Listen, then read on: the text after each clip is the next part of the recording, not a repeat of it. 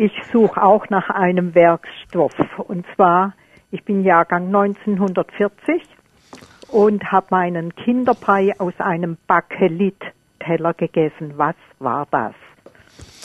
Bakelit ist, ja, das ist berühmt berüchtigt, war der erste synthetische Kunststoff, der überhaupt technisch in großen Mengen produziert wurde, weltweit. Der ging von Amerika aus. Es war ein belgischer Erfinder, der Amerika auswandert. Die klassische Story. Unternehmungslustiger Europäer wandert aus, macht in Amerika die große Entdeckung und wird reich. Dazu gehört das. Der Mann hieß Bakeland und hat dann seine Erfindung Bakelit nach seinem Namen genannt. Dieses Interessante dabei ist, dieses Bakelit wird aus zwei, im Wesentlichen aus zwei Chemikalien hergestellt, Phenol und Formaldehyd. Die sind beide hochgiftig. Aber das Endprodukt, das Endprodukt ist so ausgereift gemacht worden, dass es dann als Endprodukt nicht mehr giftig war.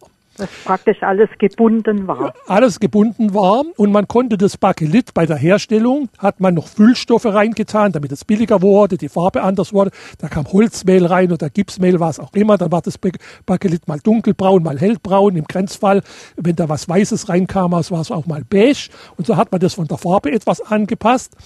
Das Wesentliche bei Bakelit ist folgendes. Wenn man es mal in eine bestimmte Form gebracht und ausgehärtet hat, dann kann man es nicht mehr durch Schmelzen umformen.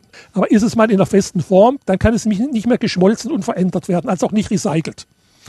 Und die Schwierigkeit, das anzufärben und diese Unmöglichkeit des Recycels sind Gründe, warum das Bakelit durch andere Kunststoffe dann später verdrängt ja. wurde.